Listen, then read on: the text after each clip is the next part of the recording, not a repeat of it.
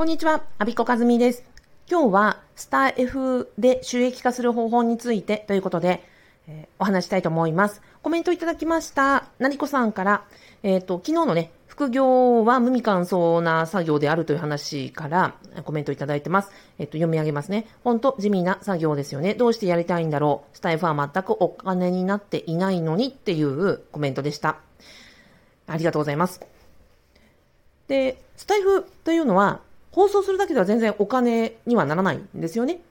これは何と比べているかっていうと、ブログとおそらく比べられていると思うんです。ブログはアクセスがあっただけで、え Google AdSense とか、要は広告費を、あ、広告を設置しておくと、見てくださった方の数によって、あの、お金が発生する広告料がもらえるという仕組みがあるんですよ。なので、それと比べて、まあ、ブログだったら見てくださるお客様がいれば、まあ、あの、単位は小さくても広告料が入ってくるんだけれども、でも、ラジオ、このスタイフは全く広告料も入ってこないから、え10人聞いていただこうが100人聞いていただこうが1円にもならないですよねっていう趣旨で言っていただいてるんだと思います。はい、そうですよね。で、えっと、じゃあどうす、なんでこれ無料なんので、これを収益化につなげていくにはどうしたらいいかという話をしたいと思います。うんと、私が成子さんだったらということで仮定してお話しますね。私が成子さんだったら、えっ、ー、と、電子書籍に引っ張っていきますね。あとは、ブログに、あの、リンク貼ってらっしゃいますけども、リンク貼るんだったら、あの、ど、なんですかね、特定の記事をトップページ貼り付けるのではなくて、えっ、ー、と、ど、なんかそれぞれの記事を紹介されたらいいかななんて思ったりしています。というのは、えっと、まずは、成子さんのすごいところは、えっと、フルタイムでお勤めされながら、ワーキングマザーでいらっしゃりながら、長時間通勤をされながら、しかもその合間を縫って、えっ、と、電子書籍を何冊も書いてらっしゃるところなんですよ。私が、成子さんを、まあ、プロデューサーと勝手にね、あの、勝手にプロデュースさせていただくんだとしたら、長時間通勤からの、えっ、ー、と、電子書籍、フルタイム、えー、勤務、長時間通勤からの電子書籍出版の達人という位置づけで、えっ、ー、と、プロデュースさせていただきますね。で、ラジオをお話しされるのであれば、それこそペルソナ、えっ、と、ペルソナのラジオの回あの、先ほど拝聴しました。インスタではね、その30代の家計管理に悩む、ま、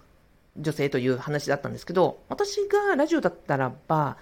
えっ、ー、と、そうですね、長時間通勤というのをキーワードにするかな。で、今まで例えば長時間通勤された時間って累計何時間ぐらいですか相当な時間数になるんじゃないでしょうかね。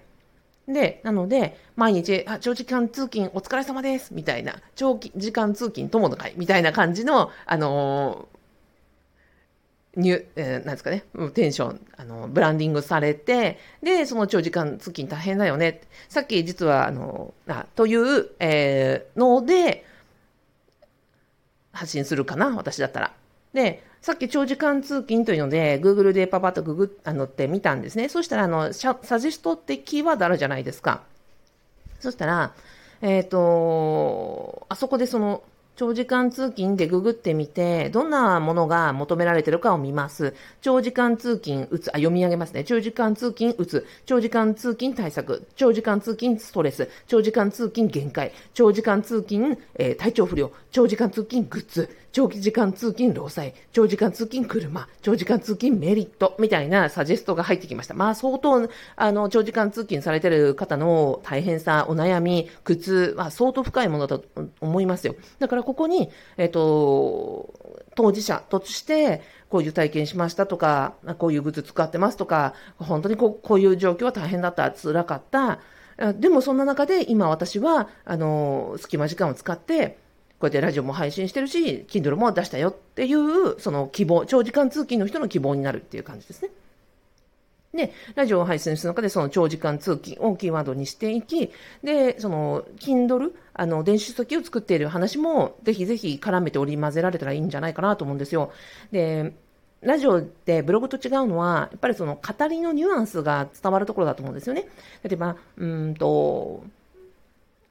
次回の Kindle はこんなネタか、こんなネタか悩んでますとか、全然思いつかないんですとか、あとは、第1作目を作る前には相当葛藤が終わりだったと思うんですね。大変だったと思うので、じゃあそもそもなんで、えー、Amazon の Kindle にしたのか、楽天コボじゃなんでなかったのかとか、えっ、ー、と、ネタ、最初の1作目はどんなネタにしようか悩まれたとか、えー、書くのにとっても時間がかかったとか、目次作るのすごい、なんかこう、それだけでも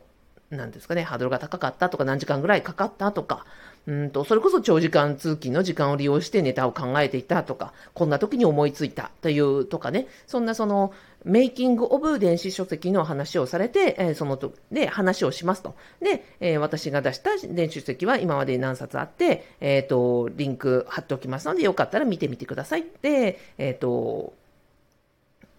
Kindle Unlimited という、そのメンバーシップに入ると、いろんな、あの、生冊の本がただ、えー、読み放題で読めて、その中のに私も入ってますので、メンバーシップよかったら、あの、見てみてください、みたいな感じで、ふ、書いておく。概要欄に書いておく。あとは、その、放送そのもののあの概要欄あるじゃないですか、毎回の。あそこにも、その自分の電子書籍のリンクと、あとは Kindle のアンリミテッドのメンバーシップを、の、あの、アソシエイトのありますよね。メンバーシップで入ってくださったらいくら入るっていう、あれの紹介のリンクを貼っておくっていうことにすると、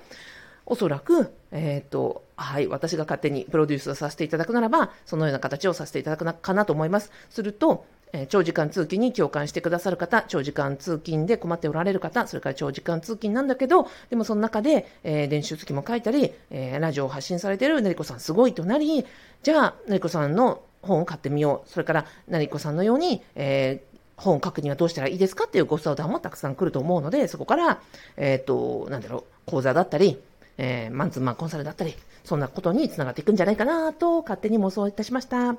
はい。で、あ、まあ、成子さんもね、ご存知だと思うので、えっ、ー、と、まあ、ちょっと口はばったいかもしれませんけど、要はコンバージョンを考えていくっていうことですね。コンバージョンというのは、このラジオを1本聞いてくださった方にどんな行動をとってほしいのかというのを明確にして発信する。これブログ記事でも何でも同じだと思うんですが、えっ、ー、と、そう、これを聞いてくださったあなたにはこうしていただきたいというのをお勧めをするということをコンバージョンと呼びます。で、それをあのやっていただけるような動線作りをしておく。で、それには具体性を持って、えっ、ー、と、ご提案する、例えば Kindle のあの書籍にダイレクトにリンクを貼っておく、それから Kindle のあのメンバーシップ、読み放題のあの仕組みのところにリンクを貼っておくというふうにすると、結果的にそれが、あの、収益化につながっていくのではないかなと思いました。最後までお聞きいただきありがとうございました。なにこさんコメントありがとうございました。最後までお聞きいただきありがとうございました。有子かずみでした。